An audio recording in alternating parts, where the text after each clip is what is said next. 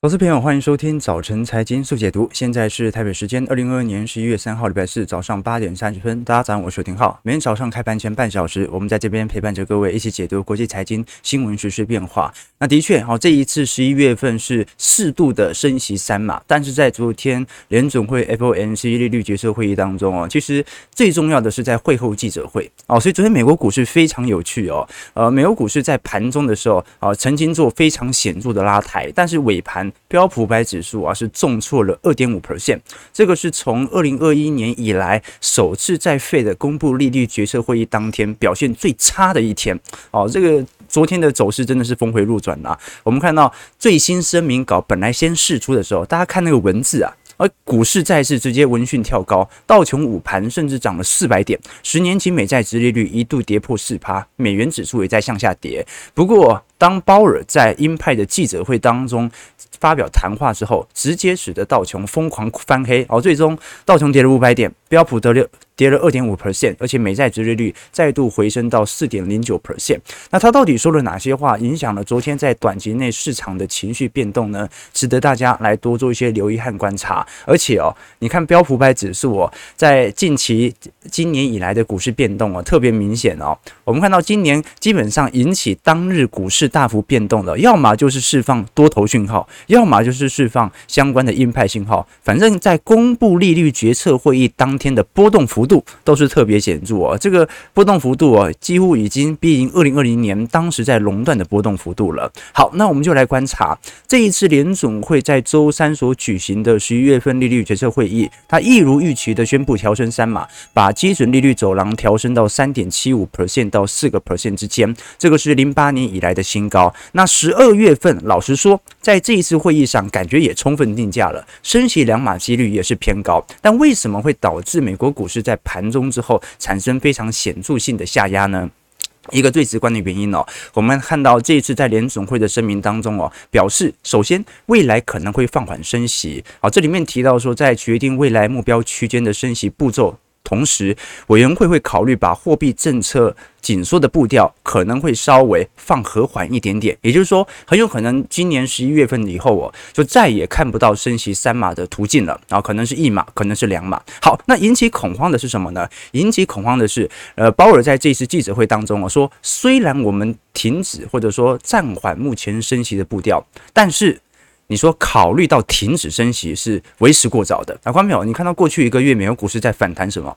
就是因为大摩啊，甚至呃，我们看到很多相关美银或者空头投行哦，都认为在明年一季度啊，升息政策就会停止。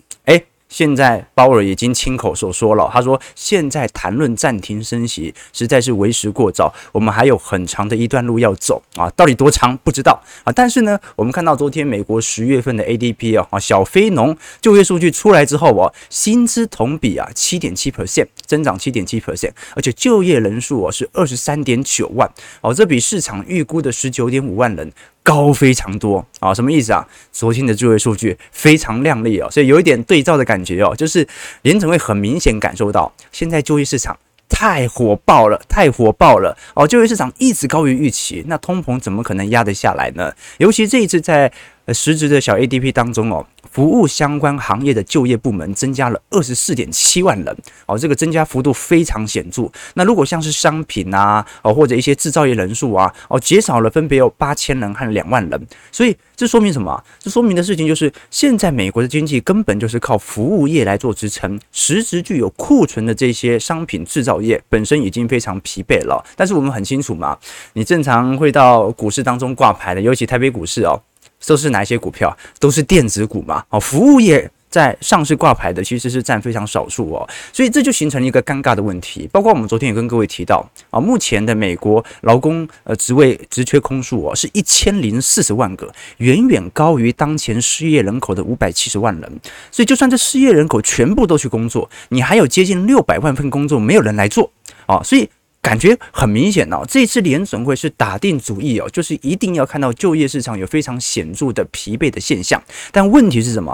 观众朋友，现在就业市场还在超乎预期哦。现在按照市场的预估，你要看到失业率能够到五趴六趴，然后明年中旬才看得到，因为目前就业市场实在太紧张了。但它也形成一个问题，也就是小摩过去跟各位提到的。如果本轮酿成系统性风险，很有可能就是由联总会的政策失误所造成的。那至于我们现在看到。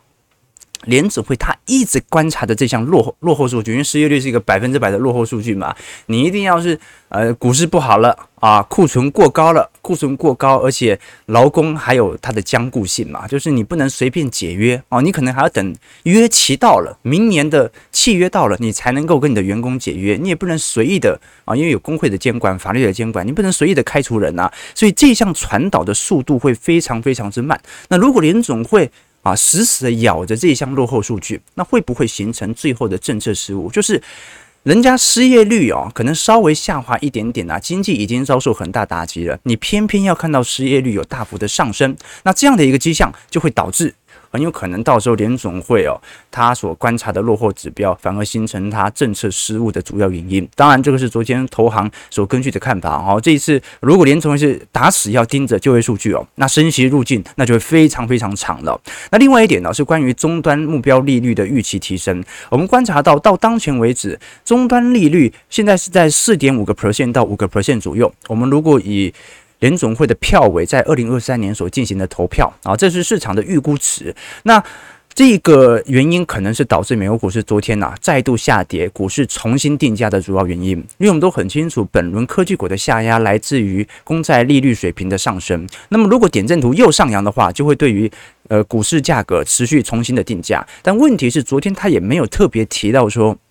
到底它的终端利率要升到多少？他只说终端利率有可能会考高于预期，当然他不知道具体的位置，但是他会根据接下来所见到的数据持续的更新。只不过这一次没有更新，但是他暗示有可能会更新。好，这个谈话很有可能是昨天美国股市下压的最重要的原因。那另外一部分啊，是措辞的部分，那就是关于经济软着陆的问题哦。好，这一次联总会鲍尔又改口了。啊，去年说没有通膨的问题，再来说通膨不会持久，再来说通膨会持久，但是不会伤害经济啊，就是经济会受到伤害，但是能够软着陆。诶，这一次鲍尔特别说明了啊，联总会主席鲍尔说，对经济衰退的态度变得清晰。诶，那不就是承认了，即使美国出现经济衰退，联准会也会持续进行紧缩政策，直到它达成当前的通膨目标吗？啊，所以这个是呃很明显的这种。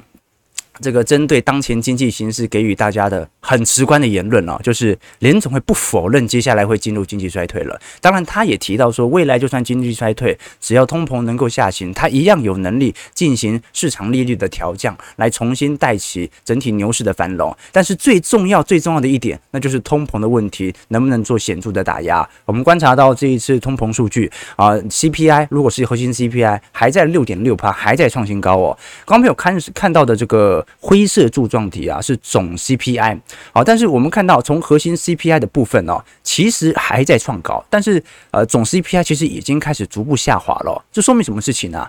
大宗资产价格真的在走跌，但是那些具有粘性、坚固性的工资水平。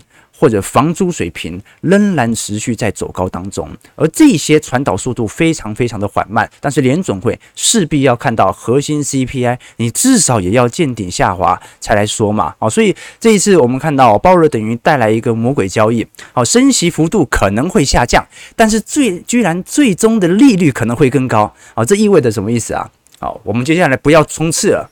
不，这个冲刺来冲终点了，但是我们慢慢跑，哎，跑十年啊、哦，所以这是不是鸽派？这一定不是鸽派。我们只能说这一次似乎相对于前几次的言论呢、哦，它似乎有安抚的情绪在，但是它有一个提醒作用啊，提醒大家资产风险行情，尤其这些风险资产哦，不要炒作太过头。啊，因为呢，我现在随时都压着当前的利率水平，很有可能在终端目标利率上再度的提升。好，昨天我看到前辈哦，王伯达先生他就发了一个文，他说一觉醒来，联总会来了一个大转弯啊，大转弯有多转弯啊？三百六十度的那一种，三百六十度那是没转嘛，就是让大家白高兴了一场啊。所以这个就是美国当前所采取的一系列的政策。好，那我们接下来就要观察了。其实各位从库存的情况。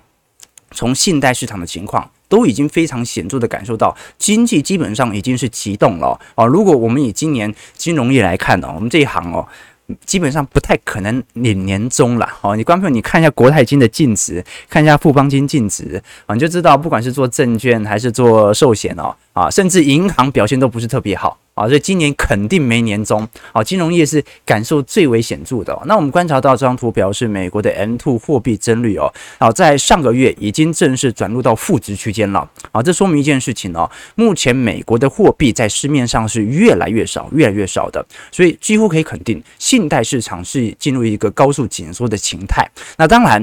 我们如果是从国会的看法来看，好，最近有非常多的民主党议员都在表态，不应该让联总会有如此显著的升幅。原因很简简单的，我们看到这张图表。深蓝色线是痛苦指数，那痛苦指数我们以前跟投资朋友分享过，它是通膨率和失业率的加总。我们过去常讲说，通膨率跟失业率它产生替代效果啊。通常通膨很高，代表消费很好，所以失业率就比较低。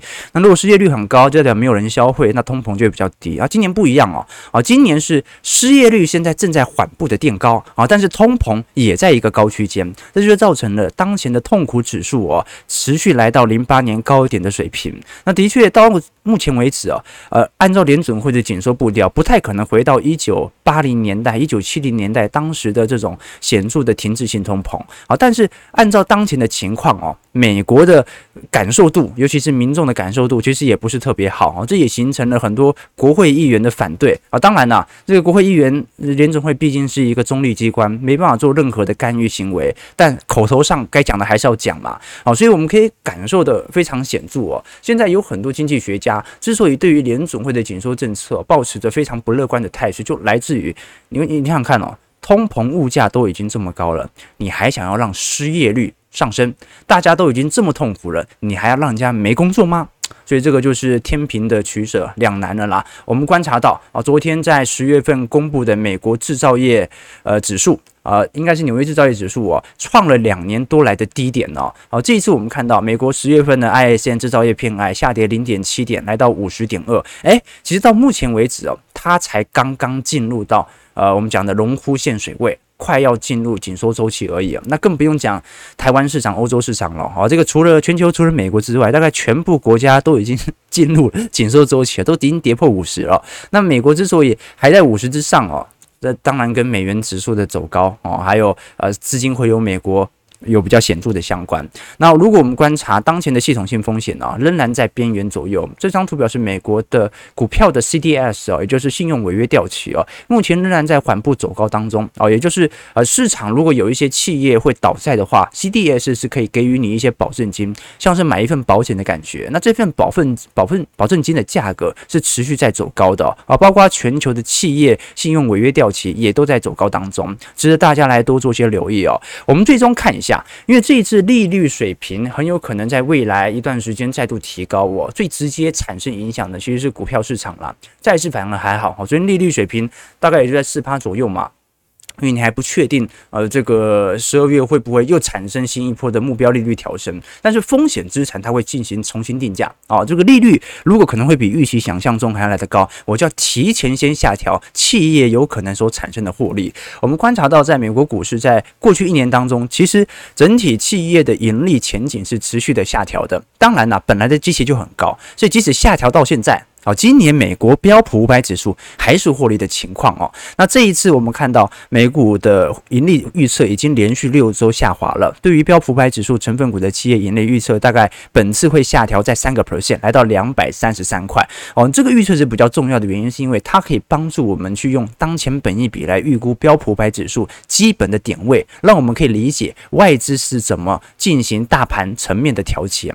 那目前华尔街对于二零二四年标普五百指数的盈利预测跌幅更大哦，甚至已经十九周连续下跌了。从六月份中旬以来，已经下跌了六 percent，来到两百五十三块，还是比明年好了哈。但是只能说明年就是最为挑战的一年。那到底股价有没有已经充分反映了？这很难说。我们如果观察到这一次反而有趣的一件事情哦，是标普五百指数财报现在在财报季当中尾段了嘛？公布出来的数据哦，接近有七成以上都比市场预期还要来得好。哦，这个就很尴尬的一件事情了。为什么现在财报都比预期来得好，但是大家都在调降未来一年的盈利呢？一个最直观的原因哦，观众朋友可以理解九月份在下杀什么？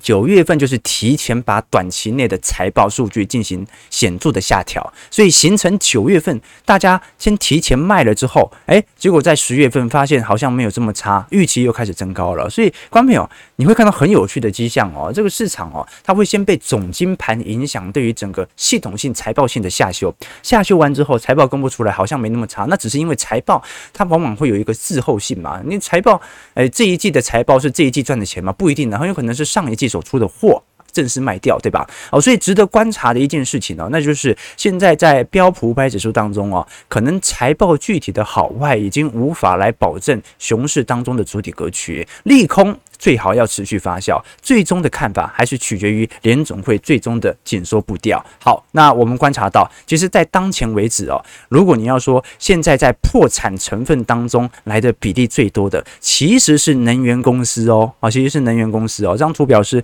目前标普五百指数当中破产公司的行业分布。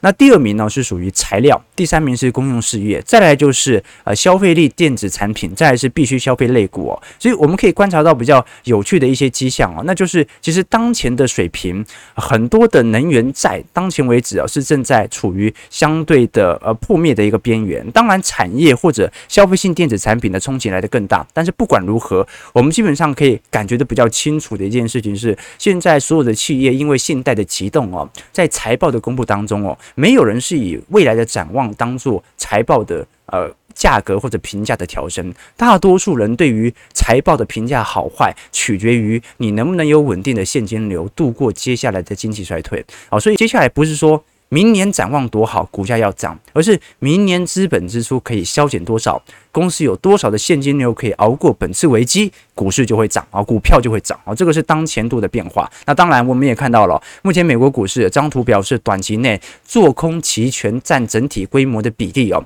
正在急速的攀升当中。哦，所以目前美国股市的加空者哦，其实在过去两个季度已经加深了不少。那么这一波呃持续的看空行情到底会维持多久，很难说，很难说，因为按照目前整体道琼的。角度来看的话，啊，还没碰到年线就开始下压了。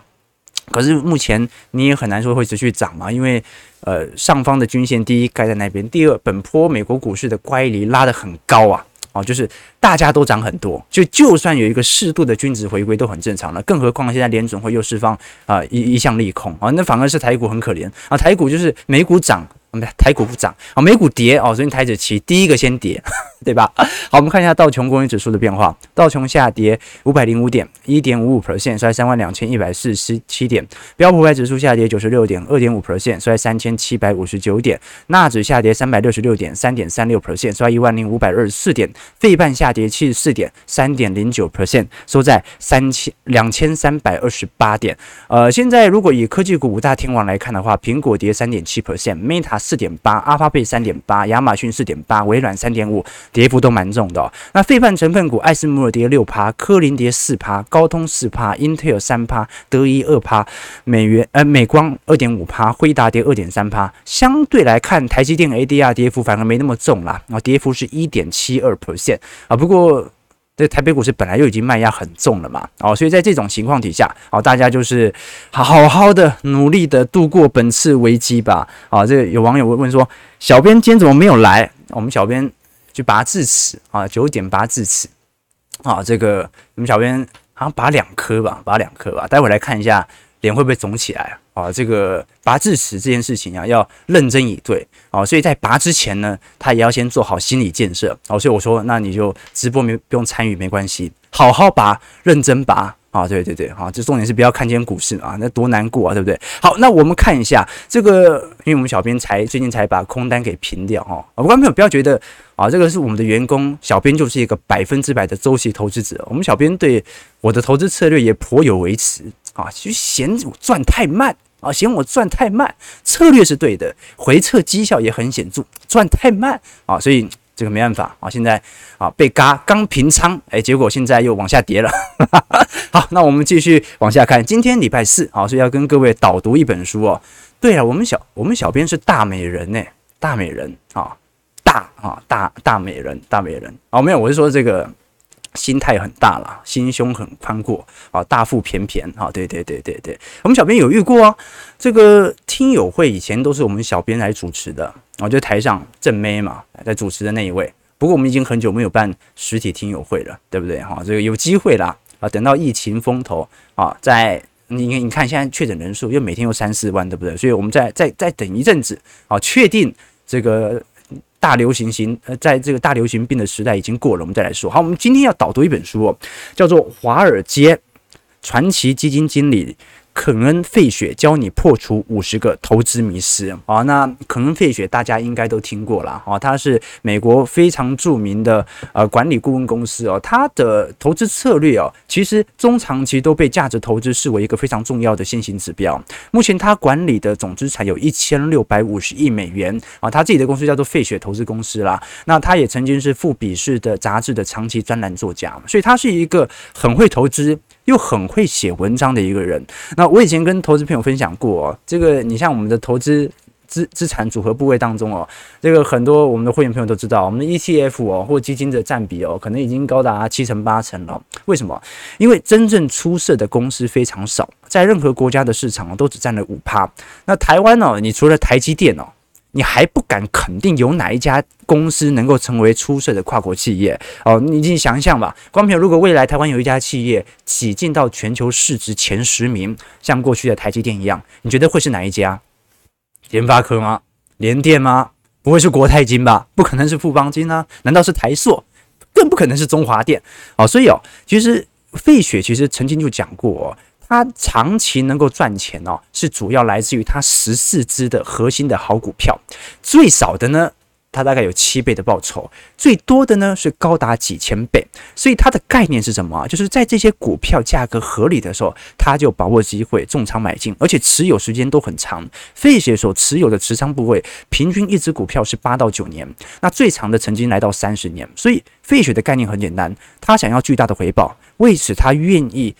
等待长期的成长型的公司，我们观察到他当前所持有的公司哦，这些股票都是他持有八年、九年的股票哦。你像是苹果、微软、Amazon、Google，所以他其实你像艾斯摩也有，你看其实他有蛮多这种啊，属于科技动能成长型类股，所以他算不算价值投资？其实不太类似。但是巴菲特自己本人都说，其实他呃有百分之七十的投资都是来自于他的老师。格拉汉，但是有百分之三十的比例是来自于费雪哦。这个最直观的原因就是因为费雪虽然跟他所购买的股性不同，但是购买的逻辑是一样的，就是大家都是在股价来到合理价格的时候进行中长期买入，而且作为很显著的呃我们讲的左侧交易者，就是。价位到了就买啊，他不会管什么趋势的问题，不会等到宽松再回来。这个很多人现在的做法是怎么样哦？尤其看到联总会当前的紧缩力度哦，我看到大部分的人，尤其散户投资朋友的想法是哦，啊，你就等到时候宽松回来再来做也不迟嘛。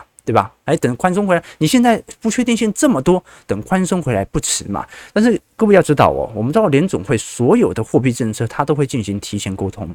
当他决定要升息、呃降息的那一刻，或者宽松的那一刻，通常股市已经涨了一大段，对吧？好，所以我们才讲说，大部分的投资者都是牛市的时候已经涨了两成才开始买股票，都是熊市已经跌两成才来进行停损，这个就是。大多数投资人会采取的做法，那也没有说不好。如果你是趋势投资者，那这是一个最好的操作方式。确定结构已经回来，再来做投资啊；确定波浪理论已经站上你要的条件，再来做建仓。但是真实的，你要做中长期投资，你不可能成本价都已经涨了两成，你才把成本价。开始摊进去嘛？不可能，所以一定是做左侧。好，这个也是我们在周期投资当中的一个思维哦。你看，浩哥虽然有时候会聊这个现行，但是主要是跟各位来分享短期股市可能产生的一些看法。但是中长期的资金不可能这样玩的，不可能这样玩的。尤其是这本书当中哦，它其实完全都是一些观念的书籍，五十个迷思。啊，顾顾名思义嘛，就是五十个小章节来跟各位介绍。他认为大多数散户在投资市场当中会遇到的迷思为何？其中一个就是这次不一样。有很多人会把这一次升息周期啊啊跟一五年来比较啊，跟啊一九八四年、一九八二年啊当时的软着陆来比较啊。那么大家都会说啊，这次不一样啊，这次不一样，这次联储会是拼了命的要升息啊，拼了命要让通膨能够下滑，所以股市会崩溃。而且呢，这一次呢，要把二零零八年的债，把二零二零年的债，货币宽松的债，全部把这波泡沫给稀释掉，所以要跌到什么点位？要跌到二零零六年。啊，这个很多人的想法是这样子啊，所以很多人说这次不一样，但是费雪始终认为每一次都一样。每一次都一样，尤其是美国股市哦，就是空头市场最后仍然会迎来多头。那么裹足不前的人会错过大行情，因为那一波的反弹速度会非常快，你根本就来不及进行成本价的探低，所以一定要在左侧，也就是下跌段价格合理的时候，就必须要进行适度的资金的建仓。啊，这个是费雪中长期的概念。当然，它的概念是不是用套用在港股和陆股，那不一定。但至少在美国股市，他认为这种做法是适用的，就跟我们过去跟投资朋友分享的嘛。呃，你现在股市嘛，见高啊，开始有所下压啊，第一天大跌，第一天大跌，那这个时候你敢加倍做空吗？不一定，对不对哈？因为感觉好像这种利空的讯息，充分一天反应即可，那你敢加倍做多吗？你好像也不敢啊。那事实证明的事情就是。呃你什么都不做的人，最后你就会错过一整代资产价格上涨的机会啊！但是呢，如果你参与的话啊，你可能会短期被套牢，你可能会受到资本市场的蹂躏。但是你可以说明的一件事情就是，十年后的点位总不会比现在低嘛。所以大家都是怎么样在寻找一年内的那个低点在哪里？而不去看十年比较起来，今年是不是低点啊？这个就完全是尺度的观察啊。我们观察到，在过去一段时间，标普五百指数，甚至是美国十年期公债，大多数都是上涨年份。可是呢，并不是我们所看到的平均年化每年都是十趴，有些时候必须要大跌一成、大跌两成，甚至大跌到四成。有些时候涨势只有一趴、两趴，但是有些年份当年度的标普五百涨幅啊，可以来到三成、四成都有。我们比如说上一次二零二一年标普五百指数涨了两成八，二零一三年涨了三成二啊，二零零九年涨了两成六。一九八五年涨了三成一，一九九五年涨了三成七，哦，你一次涨了三成四成，那当然未来就要吐一些泡沫给回来嘛，所以这是一个很自然的迹象，也提供这本书送给各位。我们这本书是金周刊出版的哦，金周刊出品哦，有非常多很多财经相关的书籍，也欢迎各位可以把这本书买回家。那我们一样在今天直播结束之后，抽出两位这个投资朋友，送两本书送给投资朋友，好不好？OK，那如果有兴趣的话，在我们直播结束再留言，要不然你在直播聊天室里面留言，小编到时候无法回复你抽中书籍嘛。好，那我们马上来看一下台北股市层面的变化。这个台股今天就会摔很重哦，不过开低之后有没有可能拉高是不一定哦，因为昨天利空，今天。待会一开盘一次反应完嘛？那我们看到昨天加权指数小涨六十二点，哦，收在全场最高一万三千一百点。那今天一定又跌破万三了啦。那这一次台北股市的底部啊，就要看会不会今天又跌破底部了，应该没那么快吧？哈，那可能要两到三天才比较容易把我们过去看到的一二六八二那条完全跌破。那我们看到台北股市今年已经跌了六千点了，反应差不多了。可是哦，我们看到另外一项景气因素哦，还没有完全的反应，就是说。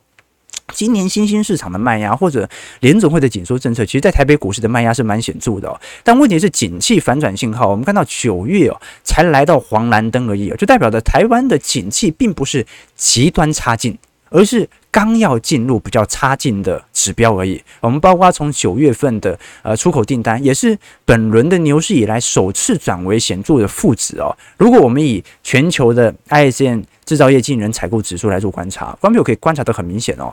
五十以上是扩张周期，五十以下是紧缩周期。那么在过去以来，台湾是所有在全球新兴市场当中表现几乎是数一数二的。我们看到在二零二零年哦，基本上台湾的 PMI 几乎是来到六十五左右啊，这个是非常显著的扩张格局，远远大于南韩和韩国啊，南韩和日本。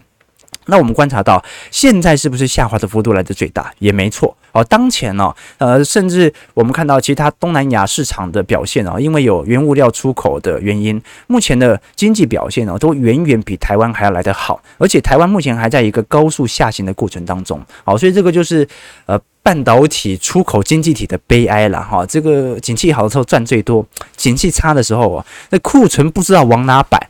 啊。不过呢，至少从实体经贸层面，台湾的金融体系不会有太大的问题啊。然后就是股市跌多跌少而已哦。那我们观察到韩国就不一样了，韩国目前的信用危机已经开始蔓延，韩国公司债已经近十年来首次开始进行延期偿还啊。这也就说明哦，目前南韩已经。呃，发酵了部分的公司违约的现象，而且开始极度的蔓延哦。那我们过过去也跟投资朋友分享到，韩国由于跟全球半导体的显著联动哦，目前经济也在显著的下行过程当中，而且已经爆发了部分的公司违约债的风险哦，所以值得大家来多做一些留意啊。因为韩元目前的呃做空部位哦哦，几乎是海外资本。除了港币以及呃人民币之外的唯二首选啊，唯二首选哦，就是韩币、韩元目前的呃这个卖压力度是十分严重的哦。那台币台币就是烂烂的在三十二块这边嘛，然后反正这个央行也没有升多少，对不对？那这个反正就三十二块啊，但不要升太快啊，不要贬太快，那就是央行当前的看法了。那台积电就不一样了。台积电，我们观察到近期量能其实是稍微有所放大的。啊，当然啦，过去两个礼拜是缩小，但是从十月份以来是放大，代表又有一波比较显著的买盘力道是守在四百块左右。不过这一波哦。